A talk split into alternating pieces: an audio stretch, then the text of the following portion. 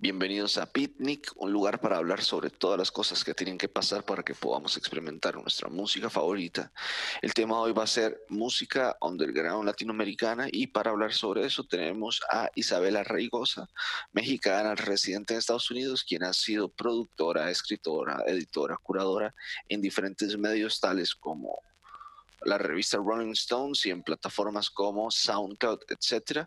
Y sin más, vamos al lío.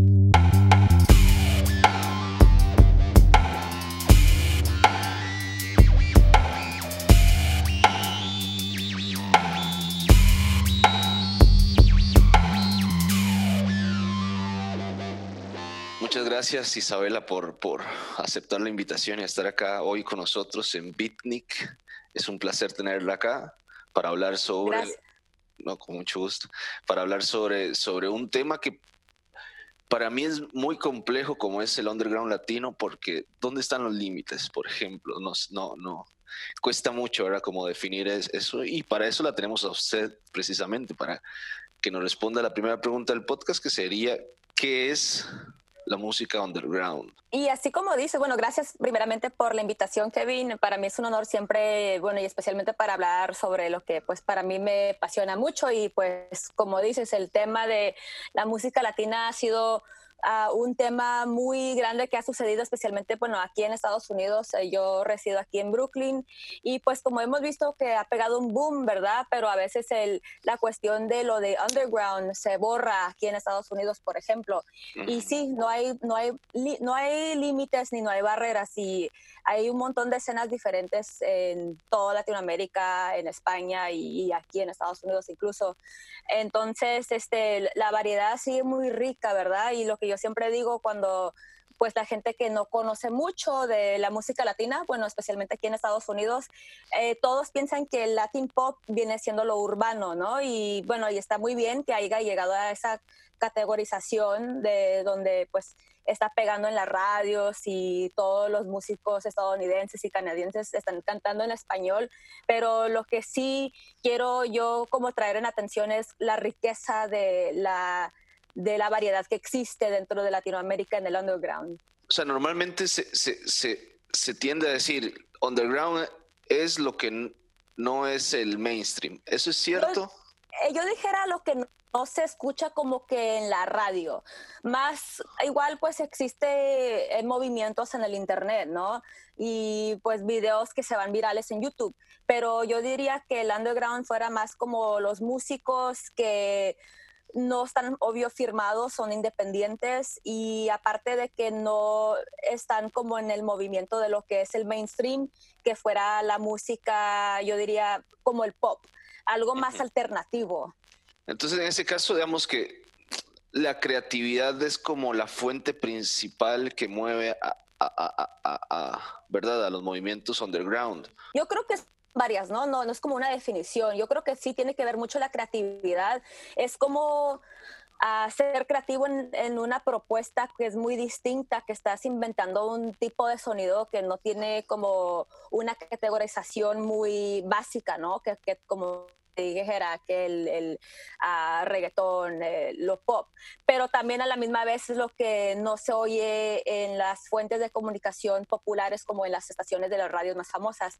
Algo como que yo definiera fuera como música, para darte un ejemplo, uh, que fue, uno de los discos que más me gustaron, uh, Femina, es un trío de Argentina, de la Patagonia, que tocan una combinación como que de música andina con tipo hip hop y unas armonías muy, muy bonitas y, muy, y las letras son muy poéticas. Entonces, es, ah, en ese sentido, una mezcla que no es, no oyes mucha, mucha gente, muchos músicos, uh, todo ese tipo de trend en todo lo que es en habla eh, eh, en español.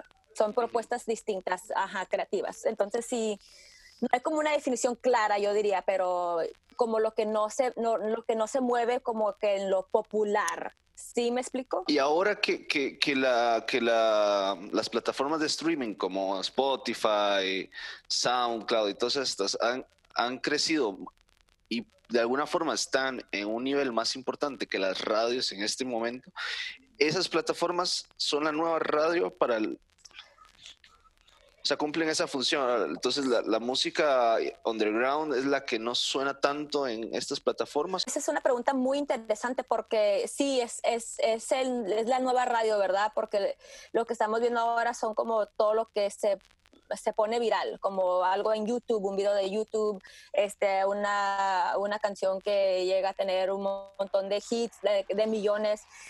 Tal vez yo dijera algo como que los músicos sacan la música independientemente y tal vez no tiene pues como no, no, no, no, son manufacturados como con un, una em, ah, empresa, ¿verdad? O con un equipo de, de manager y eso, son todos súper DIY, independientes, haciendo todo lo producen ellos mismos. Y esto se vuelve como el underground, ¿verdad? Porque es como un, productor haciendo sus beats en su cuarto.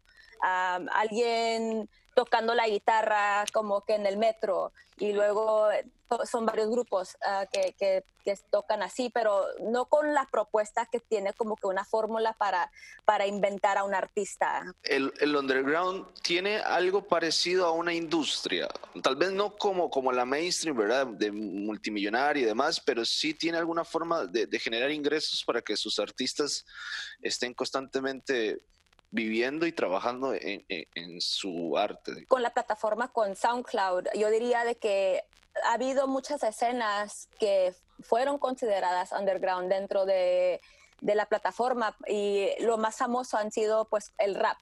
Y ese, ese medio existe también, pues, con más streams que si uno paga la membresía, así que 10 dólares al, al, mes a cada persona que hace stream, pues claro que esos fondos se te regresan a ti igual este, han salido muchas movidas dentro de eso, entonces no quiere decir que porque eres underground ah, puedes hacer, ah, lo más fácil para generar uh, ingreso es con el streaming, ¿verdad? Y eso siempre es muy Ah, tienes que encontrar diferentes alternativas para poder ah, hacer dinero dentro de tu música, igual siendo ah, ya, ya, lo que es tocando en el, en el metro, ¿verdad? O tocando como que en fiestas, ahora especialmente como lo de la cuarentena, pues ya no hay como que sitios donde podemos ir a escuchar un músico underground, un DJ.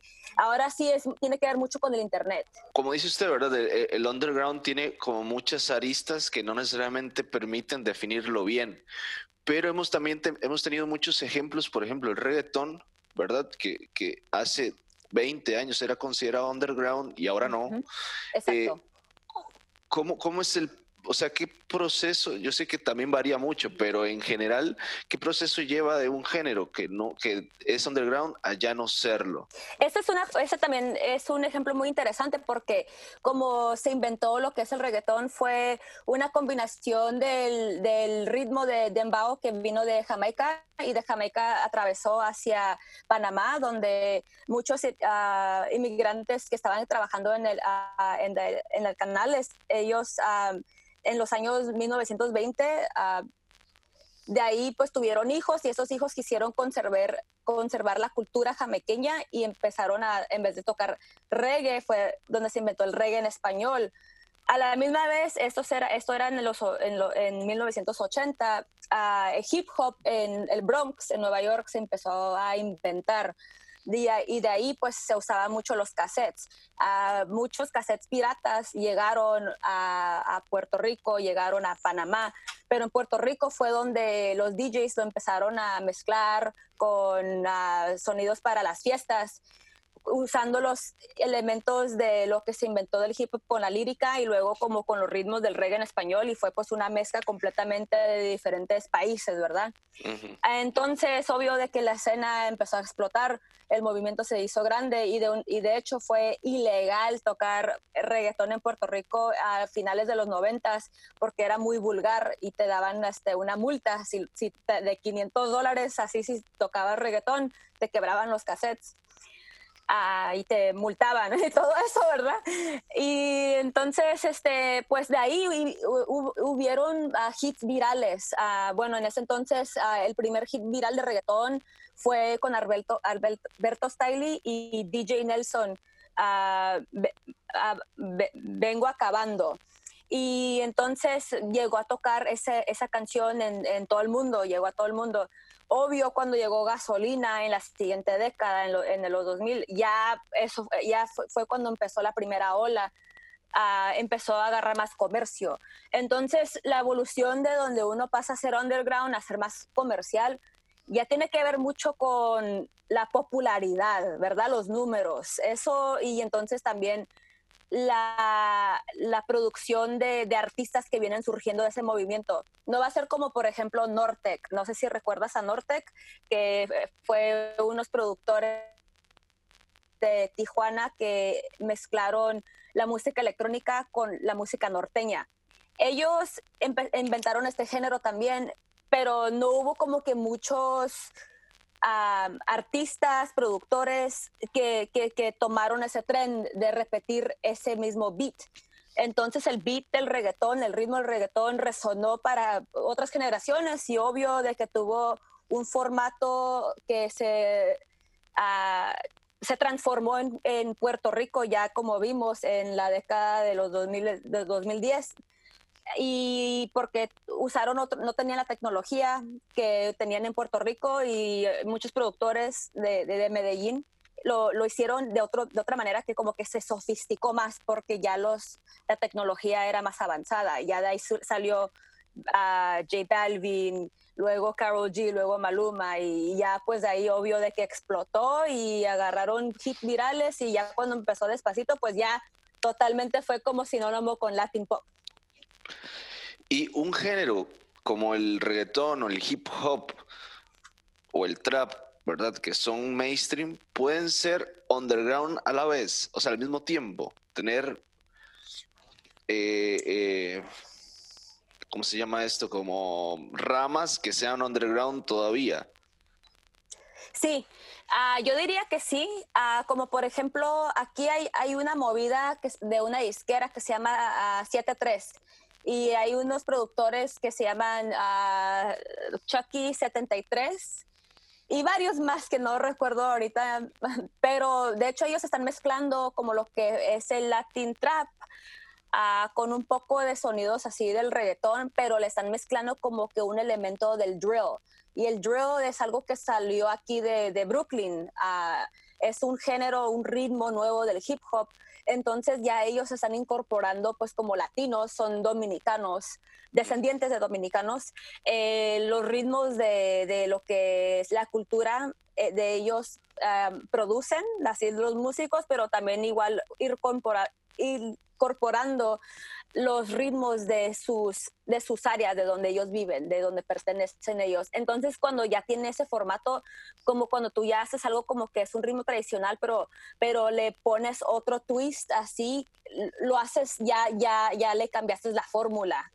Yo diría que ya se convierte, eh, especialmente como son también productores independientes, ya, y luego ellos ah, crearon su disquera como pues amigos eso ya también se vuelve como un sentido de underground ah, hasta que ya explotan, ¿verdad? Ya cuando uno explota, ya pues se vuelve más comercial. Eh, en este momento, ¿cuáles son los movimientos más importantes de underground en Latinoamérica? Pues hay varios, ¿verdad? Pero yo diría, pues yo como de lo que he observado bastante y especialmente siendo de la, yo soy ah, de Tijuana, San Diego. Yo nací en San Diego, me crié mis primeros años en Tijuana y yo escuché mucha música pues de la frontera. Entonces cuando yo empecé a escuchar morritos, uh, jóvenes muy, pues sí, de, de 17, 18 años haciendo como rancheras, corridos. Yo dije, wow, es la música de mi papá, ¿verdad? Yo también cuando lo escuchaba de niña, yo decía, esos, esos de señores, ¿no? Esa música, pero cuando hay una escena que, que, me llamó mucho la atención y la disquera que lo produce se llama Rancho Humilde y el joven más famoso de, ese, esa escena se llama Natanael Cano. Él hace corridos urbanos. Eh, su, su, marca de él le dice corridos tumbados pero lo que tiene de, así como distinto es que lo mezcla con elementos del trap, así como eh, la lírica es muy de trap, así como, como en el formato que un artista de trap canta, así muy al chile, como dicen en México, muy directo, a veces puede que sea vulgar, pero muy como si fuera música del rap, así de gangster rap. y, con, y también tienen ese vestuario, en vez de usar como que los gorros y la, así del vaquero y las, botas picudas, los cintos sí. están usando como ropa de back. Es una marca que muchos de los traperos y raperos usan. La, toda la estética que hacen así, pues tiene esos ingredientes.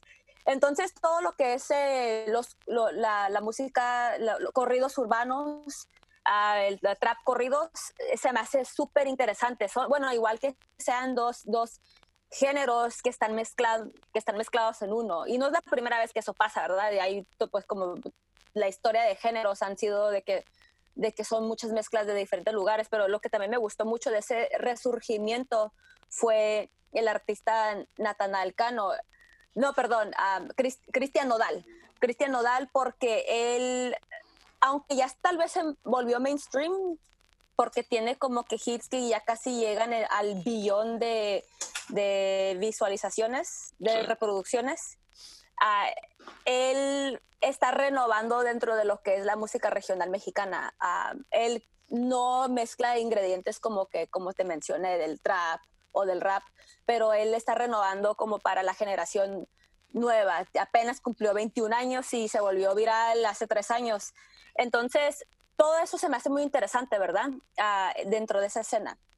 Ah, luego, pues también hay como escenas que no tienen mucho movimiento dentro de muchas bandas haciendo lo mismo, pero aquí en Nueva York específicamente hay un grupo que también quería mencionar que me encantó bastante.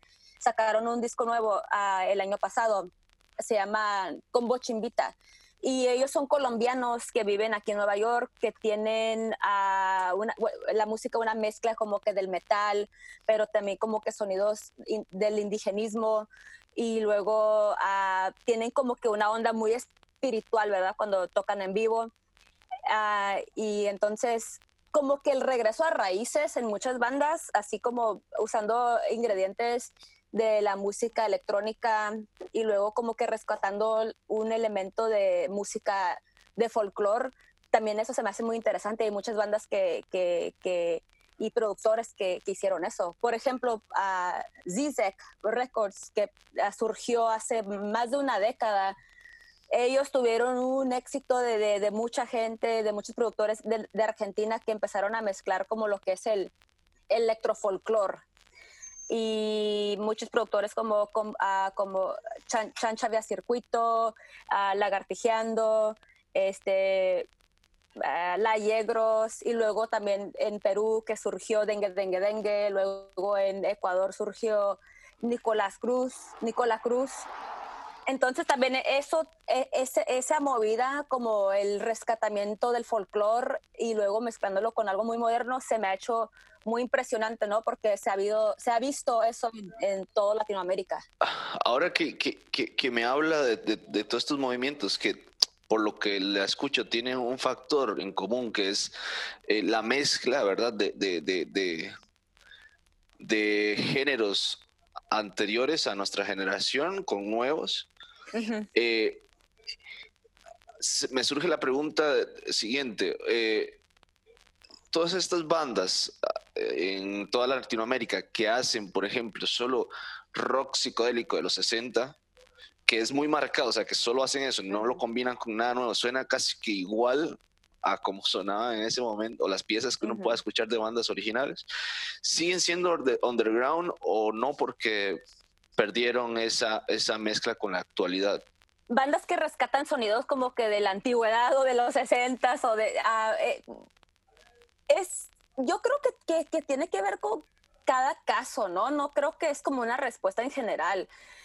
Uh, si acaso tu banda hace música que suena como que es de otro tiempo y de otra década, entonces yo, yo diría, y tuve una entrevista con Bumburi y se me hizo muy chistoso y te lo, y te lo voy a decir como de ejemplo. Él, cuando yo, yo, yo seguía preguntándole cosas del rock en español y del rock y cómo se siente ahora, porque tenía algo que dijo, no, yo hago rock para rescatar los sonidos de, de, de lo que era antes en esta década, para... Entonces cuando él sacó su nuevo disco y le dije yo, de que, ¿cómo me dijo él?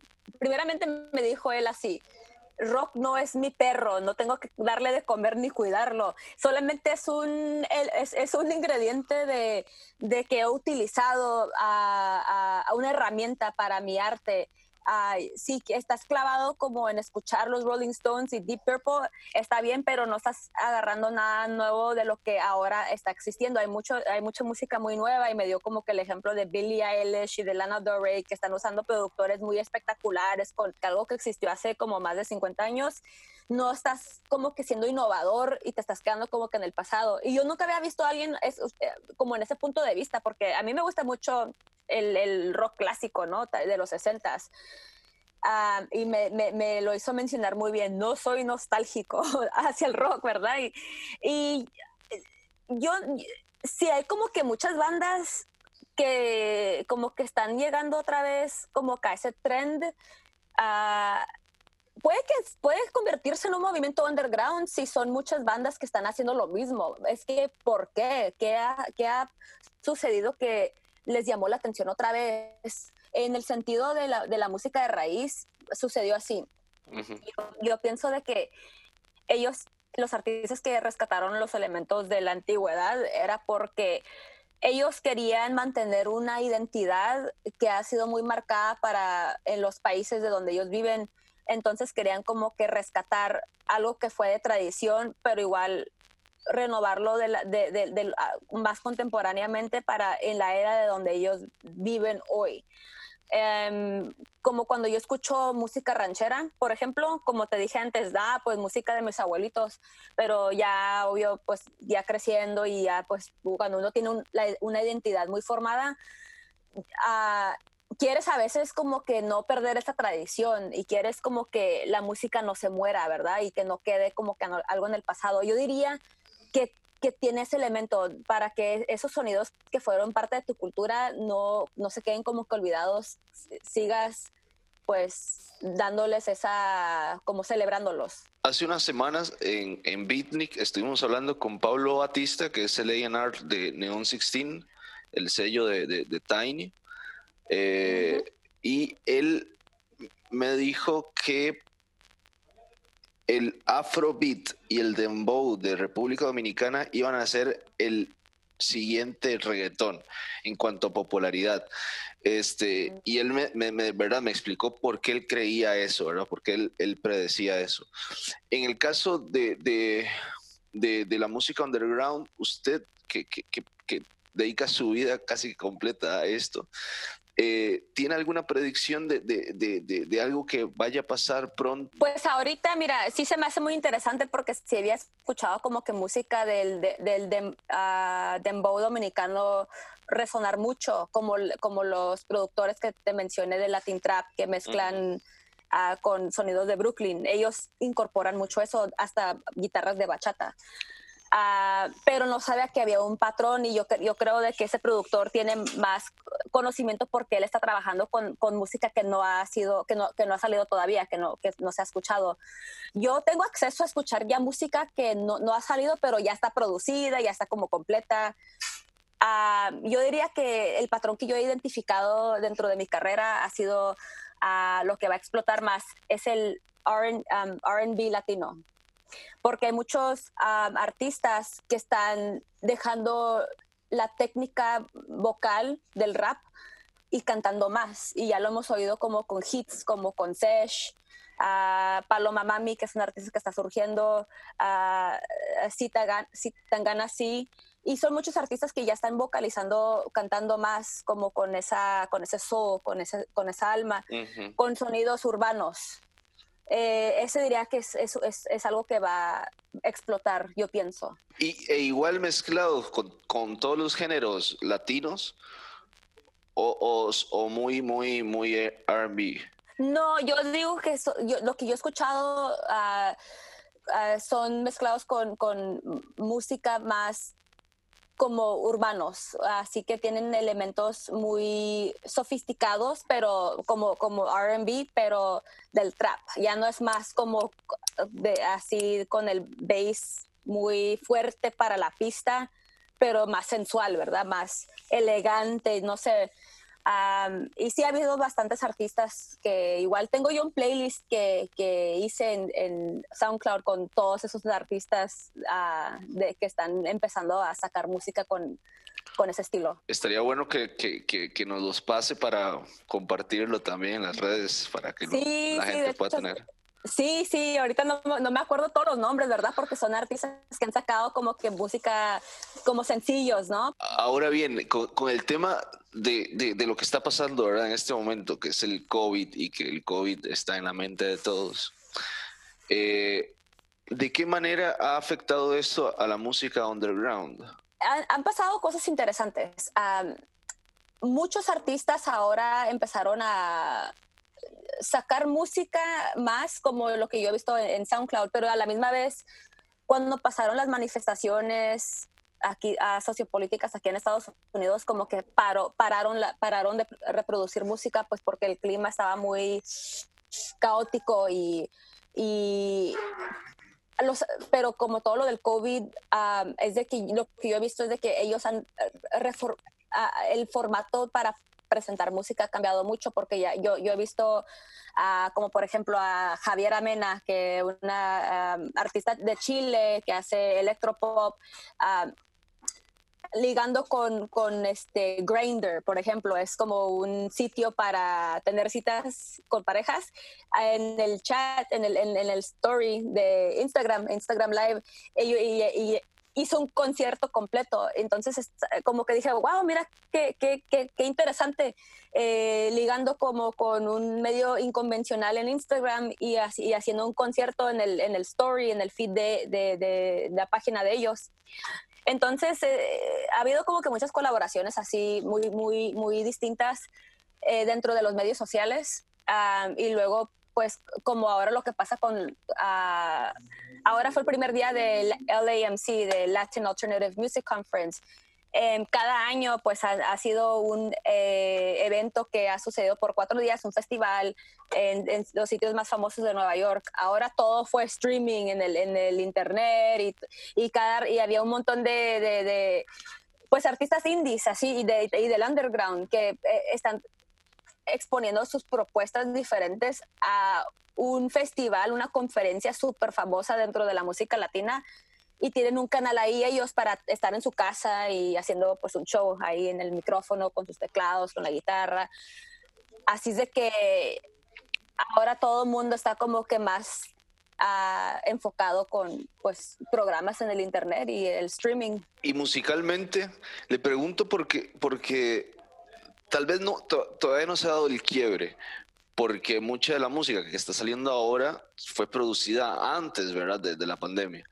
Pero toda esa música de alguna forma se hacía pensando en el chivo, o en el concierto, o en la discoteca, pero ya nadie puede ir a sus lugares. Entonces, supongo que la música debe ir también musicalmente, no solo en los medios o plataformas en los que se distribuye, la música en sí también debe ir variando para acoplarse al consumidor casero, ¿verdad? Sí, uh, sí, no, yo he visto muchos artistas como que sacar canciones así específicamente sobre los tiempos de ahora, ¿no? Como sencillos. Bad Bunny acaba de sacar todo un disco completo durante la cuarentena, ¿verdad? Entonces sí he visto como que muchos casos así. Uh, que están reproduciendo bastante porque pues estaban en la casa y todo el mundo, pues nadie estaba viajando, ¿no? Todos estaban, y les dio más oportunidad como que de reflexionar y yo creo de que sí, sí pasó eso. Ah, pero en otros casos, como por ejemplo mencioné Bumburi hace poco, que lo entrevisté y él fue uno de los artistas que no quiso sacar su disco inmediatamente cuando lo tenía programado, cuando sucedió la, ah, esta, esta, pandemia. Eh, y porque pues era un momento muy de pánico, ¿verdad? Y, a veces es como uno, uno se detiene un poco. a ah, he, visto como pues muchos casos muy diferentes, ¿no? Que, que, los músicos sacan la, la, música mucho tiempo después o músicos que hacen la música durante el tiempo de la cuarentena o en casos que ah, ha, habido artistas que se han descubrido durante la cuarentena porque todo, eh, en ciertos canales que ya todo el mundo está como más mm, dedicando más horas hacia eso. Yo creo que ahora ya, ya, ya hemos como cubierto muchos de, los, de las áreas, ¿verdad? Del underground, sobre todo eh, actualmente. Eh, me gustaría como, como entrar un poco como a su faceta ya más profesional, como persona, ¿verdad? Su, su, experiencia. Eh, ¿Cuánto tiempo lleva usted trabajando en SoundCloud? Yo en SoundCloud tengo muy poco. Ah, eh, eh, en mi profesión yo tengo nueve años, pero en SoundCloud no tengo ni un año todavía. He colaborado con, con ellos así de independiente y con otros sitios también, pero yo, yo no estoy tiempo completo con ellos. Dedico muchas horas, de hecho dedico como 30 horas a la semana con ellos, pero sí, apenas, pues yo diría que pues apenas empiezo con ellos. Quería hacer una, una, pregunta, tal vez, ya, bueno, tal vez no lleva tanto tiempo, pero no sé si has, escuchado algún chisme. eh, Bad Bunny, ¿verdad? Bad Bunny salió o se hizo o se descubrió en SoundCloud, ¿verdad? Ahí fue. Hay muchos artistas que, pues, especialmente eh, artistas del reggaetón, ah, como Vietrago, Darel, uh, Sesh, Bad Bunny, todos ellos empezaron en SoundCloud. Ah, y porque, pues, como mencioné, es un es, es, un medio de que puedes tú sacar tu música tú solo y, y, y puedes contactar a, a, productores dentro de, e, e, esa, de las páginas. Es como un es como un streaming, una plataforma de streaming y medios sociales, porque puedes hacer repost, like, comentar en un cierto um, elemento de la canción y hacer, y mucha gente dice que cono ay, conocí a tal persona o mi productor o mi colaboración acá por dentro del sitio y, y como y también pues puedes ah, ganar un poco de dinero también con la plataforma y Así ha sido pues este mm, los orígenes de muchos artistas sacando música. Y, en SoundCloud tienen una, una, pantalla que se pone en roja cuando una persona como Bad Bunny, que va a ser varios años después el artista más importante del año, eh, que se prende cuando salen. O sea, pum, pum, pum, hay un Bad Bunny. este, o sea, la, no sé si expliqué bien la pregunta. sí, sí, sí te entiendo. Como que si tenemos nosotros un indicador de que nos dice ah, de que esa es la, siguiente artista que va a explotar, ¿no? Algo así. No, no, hay como que una pantalla roja que se prende, ¿verdad? pero, pero nosotros, bueno, igual podemos ver como pues cuáles son las canciones que más han pegado en una semana que tienen más streams, ¿verdad? Tenemos como acceso a ver dentro del sistema de, ah, mira, esta canción tuvo 20 mil reproducciones dentro de estos días, ¿verdad? ¿Y quién, quién son? Igual vemos los patrones de, de, la constancia de cómo, cómo sacan música, de que si a lo mejor solamente puede ser nomás un hit, una, un, algo que se va viral. Y así como que nosotros, eh, hay un departamento que se llama como ah, artistas emergiendo, bueno, ah, que se dedican a eso. ¿Quiénes son los artistas que están emergiendo para poder cultivarlos así bien y, que puedan explotar dentro de, la, de, la, plataforma?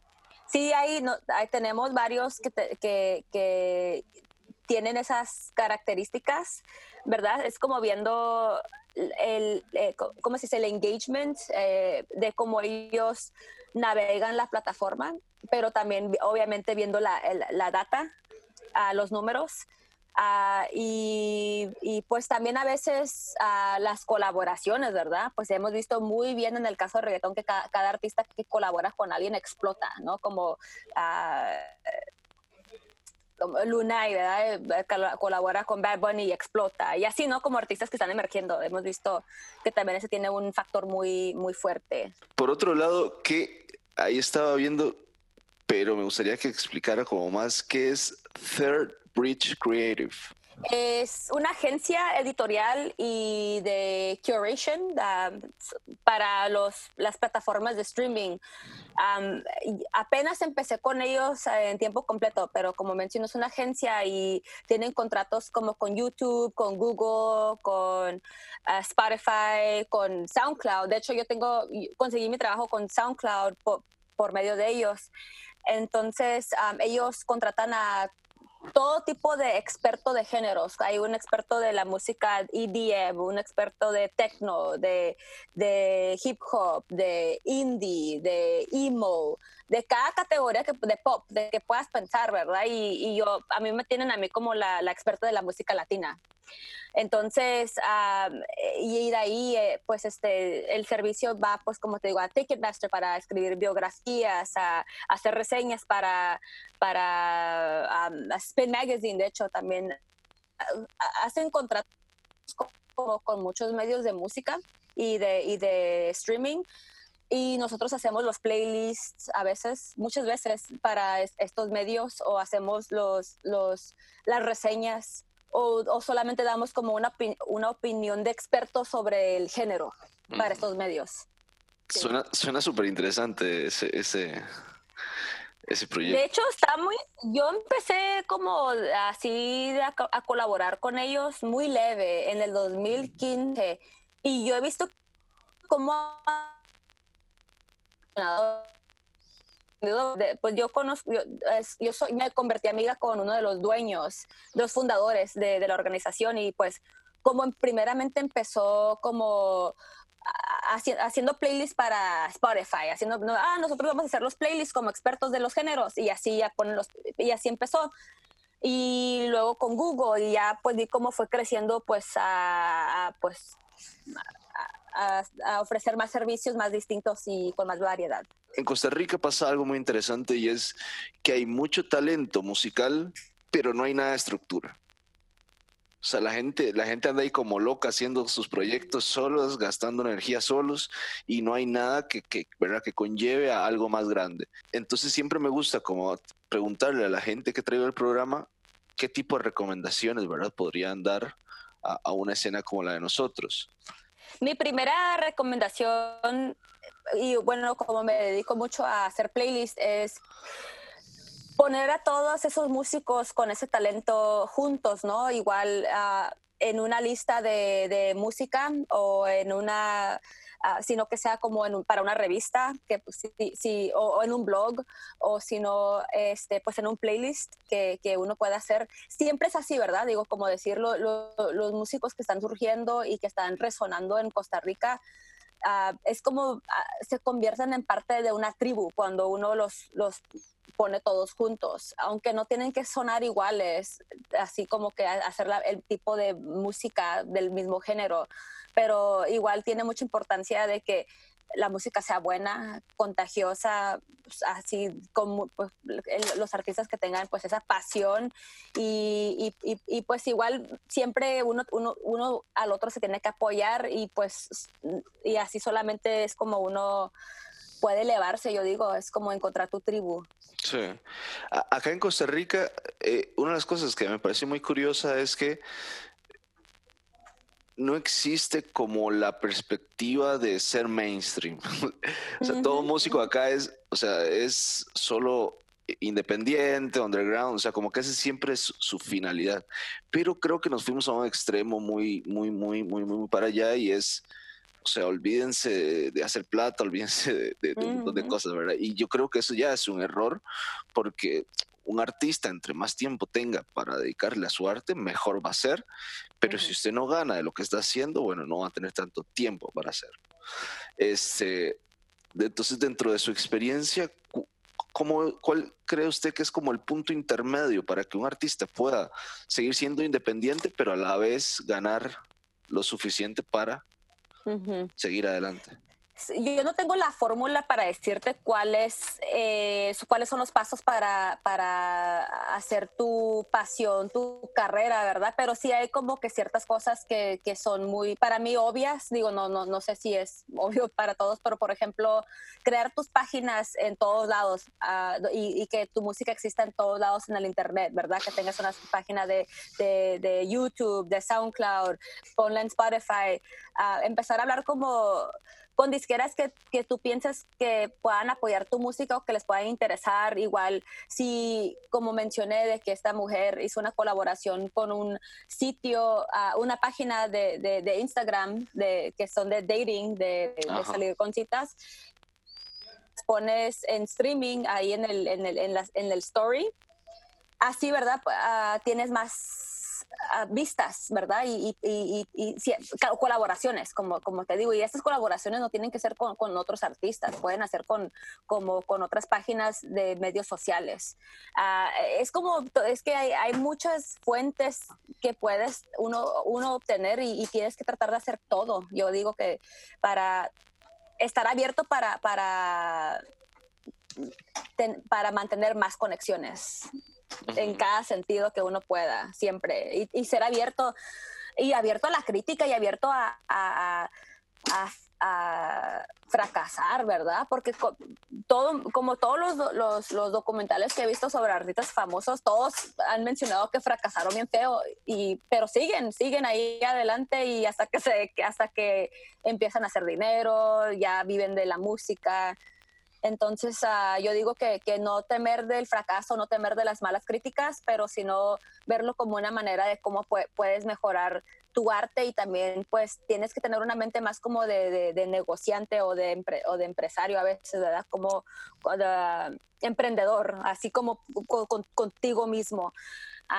hacer tu música. Igual si conoces a alguien que, sabe mejor cómo negociar, pues este, que, te, que te que te ayuden o que, o que alguien que crea en ti, ¿verdad? No, no, alguien no va a poder sobresalir. Ah, es muy raro que una persona todo solito sobresalga. Siempre necesitas a gente que crea en ti, gente que tenga una habilidad en un área que te puedan ayudar. como tú, ¿verdad? Digo, igual como con el podcast, igual que, que, darles esa oportunidad a esos artistas que salir en el, en el podcast, así también igual, eh, obvio, eso es una manera muy fuerte y muy poderosa para, para dar más palabras sobre la música de alguien. Sí, claro. Y antes usted mencionaba algo de, de, de, de los nichos, que hay que buscar nuestros nichos. Con, con, con, en, en, la actualidad, ¿verdad? Que, que está accesible a las redes sociales que son, digamos, no universales, pero mundiales. O sea, usted puede conocer gente de todo lado, en Spotify puede escuchar gente de todo lado, en SoundCloud, o sea, YouTube, cualquier, cualquier plataforma en la que uno esté, es accesible a millones de millones de personas. Entonces, es mejor hacer el nicho en su propio país o con las tecnologías que hay ahora, ampliarlo lo más cuando uno está empezando, mm. obviamente. Eh, eh, eso es muy curioso que preguntas porque artistas como Rodrigo y Gabriela se volvieron famosos en Suiza o en Noruega o allá en Europa, ¿verdad? Y son de México. Entonces a veces uno encuentra éxito en, lugares inconvencionales que uno no cree y después tu país te, te reconoce ya que eh, mantuviste ese éxito en otro país. Igual, siempre es diferente. Ah, puedes también mantener éxito en tu mismo país también, ¿verdad? Como por ejemplo se me hace muy curioso, bueno, con la, lo cómo explotó Sesh, por ejemplo, ¿verdad? Siendo de, Panamá, siendo que también los orígenes como que del reggaetón, el reggaetón español sucedió en Panamá, pero siempre toda la atención fue en Colombia y en Puerto Rico y en Panamá, ya como con artistas nuevos no sucedía mucho hasta que él explotó, ¿verdad? También tuvo mucho que ver eso con sus colaboraciones, encontrar panameños en Miami eh, y esos panameños en Miami tenían las conexiones grandes con los, con los, meros, los, los, más importantes de la música reggaetón en Puerto Rico y ahí ya hubo una entrada. Es como siempre también, eh, mira, somos panameños y tú tienes la conexión con, con estos grandes este, crees en mí, crees que tengo yo lo que, lo que tienes que, tener para poder mantener mi éxito y ser, pues, pues triunfar en, esta carrera. Ah, pero sí, entonces no, no es como que tienes que quedarte. Igual, este, como por ejemplo, yo, uh, bueno, siendo mexicana, cuando, cuando me vine a Nueva York hace 11 años, uh, las primeras como fiestas que encontré de, la música latina fue por, porque me conecté con mexicanos aquí. Así como que encontré mi niche aquí en, Nueva York. A veces es, que uno tiene que cuando uno encuentra su niche, que sea del, en el género o de, o, de, la ciudad de donde uno viene, a veces tiene como, tiene, tiene mucho peso eso. Uno normalmente no se da cuenta, pero por ejemplo, ahora que, que, que empezamos con el podcast, empezamos a, buscar gente para entrevistar, ¿verdad? En diferentes temas. Y me han topado con un montón de costarricenses que son eh, gente que vive en mi país o que vivió en mi país o de la nacionalidad mía que están en puestos súper impresionantes en Spotify, en la Rolling Stones, en, y uno dice, cabrón, están ahí nada más y les puedo agregar a, Instagram y les mando mensaje. y exactamente es ahí es donde uno ah, tiene, como que la no oportunidad, ¿verdad? No quiero decirlo como, como, pero sí, a veces como cuando alguien me dice, hey, mira, yo, yo también fui a esta escuela, yo también soy de Tijuana, San Diego, ah, mira nomás, y también tiene el mismo interés que yo, voy a poner un poquito más de atención si alguien más de otro lugar que igual si es latino en general, yo siempre estoy como que queriendo apoyar como mi comunidad en, en, en general, ¿verdad? Y yo siempre quiero como que ver, especialmente a, a, otros artistas eh, o que, que, que, surjan de otros países que, que, no han tenido como que abundancia, ¿verdad? De artistas mega famosos. O, Entonces cuando yo, igual me acuerdo haber visto las Robertas de Costa Rica en Coachella, ¿verdad? Y dije yo, mira qué buena onda, porque no es como que siempre ves a costarricenses en Coachella. Entonces, para mí, siempre que yo veo a alguien de, de un país y latino, no importa de dónde sean, para mí, yo, mi reseña para Rolling Stone van a ser con esos artistas. Sí, y es que a veces uno, uno cree que, que, que el que esté tal banda hace que yo no esté ahí, pero es al revés si esa banda está ahí y hace un buen papel, puede ser que yo esté el año pasado, el año que viene. Y si esa banda está ahí, hace que más medios estén eh, dispuestos a ver hacia acá. Y si esa banda está ahí, hace que más empresas estén dispuestas a poner algo. Pero, pero hay como una, una, una cuestión de, aquí en Costa Rica se le dicen los serruchapisos. este, ¿Qué es eso? Es quitarle la importancia a todos los méritos que hace una banda. Por ejemplo, las Robertas, cuando fueron a Coachella, hubo un montón de gente comentando en redes sociales acá que quién sabe qué hicieron, aquí le pagaron, etcétera, etcétera, y es como más. Ellos, ellas, esa, esa banda merece estar ahí. Te voy a decir yo ahorita, así como por yo, porque tengo este interés, es de que me encantaría saber cuáles están, están sonando en, en, Costa Rica. Que yo no, yo no te voy a decir que yo conozco muy poco, conozco pero muy poco y tú tú qué sabes, ¿verdad? Eh, ¿Qué onda? ¿Cómo, cómo, cómo está, cómo está la, la, movida ya? ¿Qué, ¿Qué, es lo que, lo, qué es lo que dices tú? Mira, eh, eh, ellos tienen el talento. Igual, a, mí personalmente me encantaría saber tal vez poniéndolos en unos playlists que, que, son populares en SoundCloud, igual este, cuando salgan las listas a finales de año, cuáles sencillos fueron los que más me movieron, te movieron, lo que sea. Y a mí me encantaría también pues apoyar, ¿no? Y, y, pues igual si puedes también tú compartir pues la música de allá, me fascinaría más que nada. Prometo hacerle una, una, una lista de, de, de, de, artistas de acá y se la, se la, se la enseño. Ah, qué bien. Muchísimas gracias en serio por, por compartir con nosotros. Eh, las puertas van a quedar siempre abiertas para, para cualquier cosa. Gracias, Kevin. igualmente, eh, mi placer, tengo pues mi placer, el placer es mío y, cualquier cosa que pueda yo apoyarte así, ah, igual eh, las puertas abiertas para ti también ah, y pues buena onda, buena onda platicar y, pues contenta de, de conversar sobre los temas que más me apasionan. Muchísimas gracias Isabela, que pase una linda noche. Igualmente, muchas gracias. Hasta, luego. Bye bye. Picnic es un podcast de unaguya.com.